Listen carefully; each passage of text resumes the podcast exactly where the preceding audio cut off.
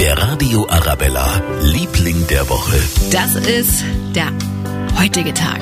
Der letzte Tag vor den Pfingstferien und der letzte Tag des langen Wartens, ja, auf ganz viele Dinge. Wir können endlich wieder campen gehen. Wir können in den Freizeitpark gehen, ja, oder Schifffall fahren. Helmut Diller ist seit über 30 Jahren Kapitän am Ammersee und er freut sich riesig. Ein See vom See aus zu sehen und dann auch seine Spezialgäste und Fahrgäste, alle was so zu uns kommen und vielleicht auch den einen oder anderen Ratschmacher. Da gibt's immer nette Begebenheiten zwischen der Kundschaft und uns. Und er hat breit Wasser brauchen unterm Kiel, dann stimmt alles.